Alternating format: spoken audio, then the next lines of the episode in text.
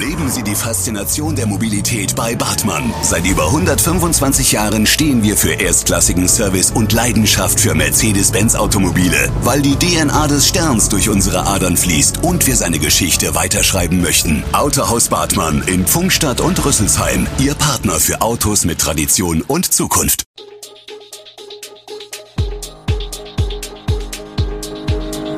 Gude, unser morgendliches News Update. Das Wichtigste aus Südhessen für Sie im Überblick. Guten Morgen aus Darmstadt an diesem 23. November. Aus für den Weihnachtsmarkt Eberstadt, strenge Testpflicht ist Herausforderung für Heime und Inzidenz in Deutschland steigt auf fast 400.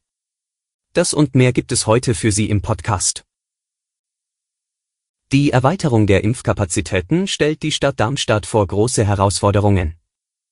Nachdem am Samstagabend vom Land Hessen Zahlen vorgegeben worden waren, wie hoch die Impfkapazitäten in den einzelnen Städten und Landkreisen sein sollen, will die Stadt das Impfangebot deutlich ausweiten, wie der Krisenstab zur Covid-19-Pandemie bekannt gab. Demnach sollen ab dem 5. Dezember wöchentlich bis zu 4000 Immunisierungen durchgeführt werden eine Erhöhung der Impfkapazitäten ist auch deswegen notwendig geworden, weil die Ständige Impfkommission die Auffrischungsimpfungen für alle Personen ab 18 Jahren empfohlen hat. Wie geht es weiter mit den Weihnachtsmärkten in der Stadt? Eine Frage, mit der sich Verantwortliche und Besucher inzwischen täglich beschäftigen. Nun gab die Stadt bekannt, dass der Eberstädter Weihnachtsmarkt abgesagt wird. Die Situation rund um die Weihnachtsmärkte war Thema in der Sitzung des Krisenstabs am Montag. Der Innenstadt-Weihnachtsmarkt soll laut Stadt fortgeführt werden, nachdem sich die Teileinführung der 2G-Regel bewährt habe. Die Umstellung auf 2G funktioniere gut, heißt es aus dem Krisenstab.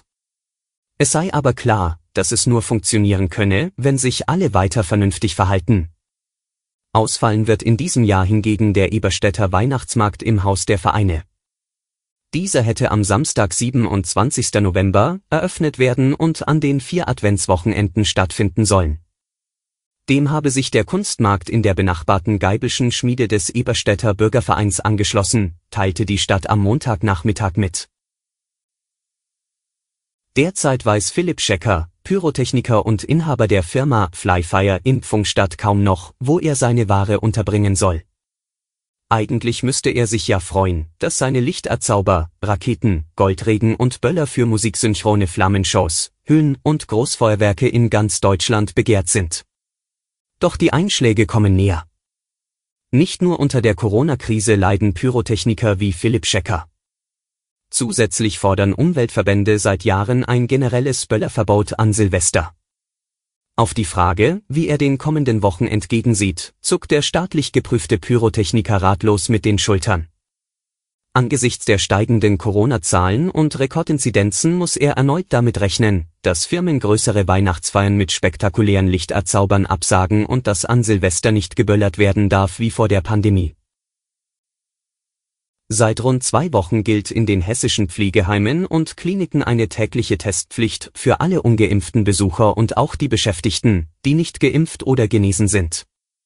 Und ab Donnerstag wird die Testpflicht für diesen Bereich in Hessen sogar noch deutlich verschärft. Dann heißt es, alle Mitarbeiter sowie Besucher von Krankenhäusern, Alten- und Pflegeheimen, Arztpraxen, Reha-Kliniken oder Einrichtungen der Eingliederungshilfe, ob geimpft, ungeimpft oder genesen, müssen getestet werden, Ungeimpfte Mitarbeiter müssen sich täglich testen lassen, geimpfte oder genesene Beschäftigte müssen zweimal die Woche Selbsttest machen. Aber wie klappt das bislang in der praktischen Umsetzung in den Einrichtungen?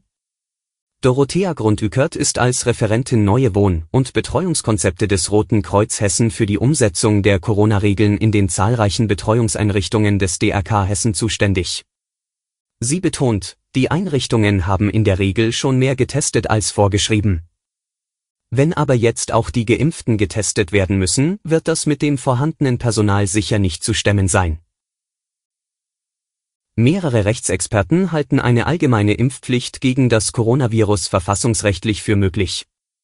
Es sei zwar ein besonderer Eingriff, wenn der Staat jetzt auch noch die körperliche Integrität der Menschen beeinträchtigt, sagte der Verwaltungsrechtler Hinak Wissmann von der Universität Münster der Welt. Eine Impfpflicht sei jedoch das mildere Mittel, wenn die Alternative ist, den freien Staat in Lockdown-Endlosschleifen abzuschaffen.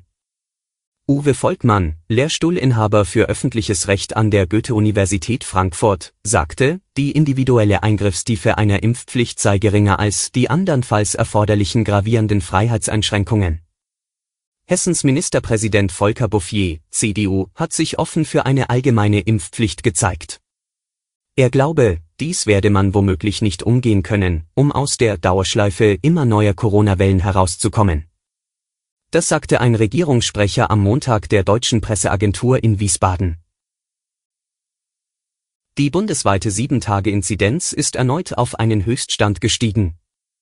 Das Robert Koch Institut gab die Zahl der Neuinfektionen pro 100.000 Einwohner und Woche am Dienstagmorgen mit 399,8 an. Zum Vergleich, am Vortag hatte der Wert bei 386,5 gelegen, vor einer Woche bei 312,4. Die Gesundheitsämter in Deutschland meldeten dem RKI binnen eines Tages 45.326 Corona-Neuinfektionen. Das geht aus Zahlen hervor, die den Stand des RKI-Dashboards von 3 Uhr und 39 Minuten wiedergeben. Vor genau einer Woche waren es 32.048 Ansteckungen gewesen. Deutschlandweit wurden den neuen Angaben zufolge binnen 24 Stunden 309 Todesfälle verzeichnet. Vor einer Woche waren es 265 Todesfälle gewesen. Alle Infos zu diesen Themen und noch viel mehr finden Sie stets aktuell auf echo-online.de.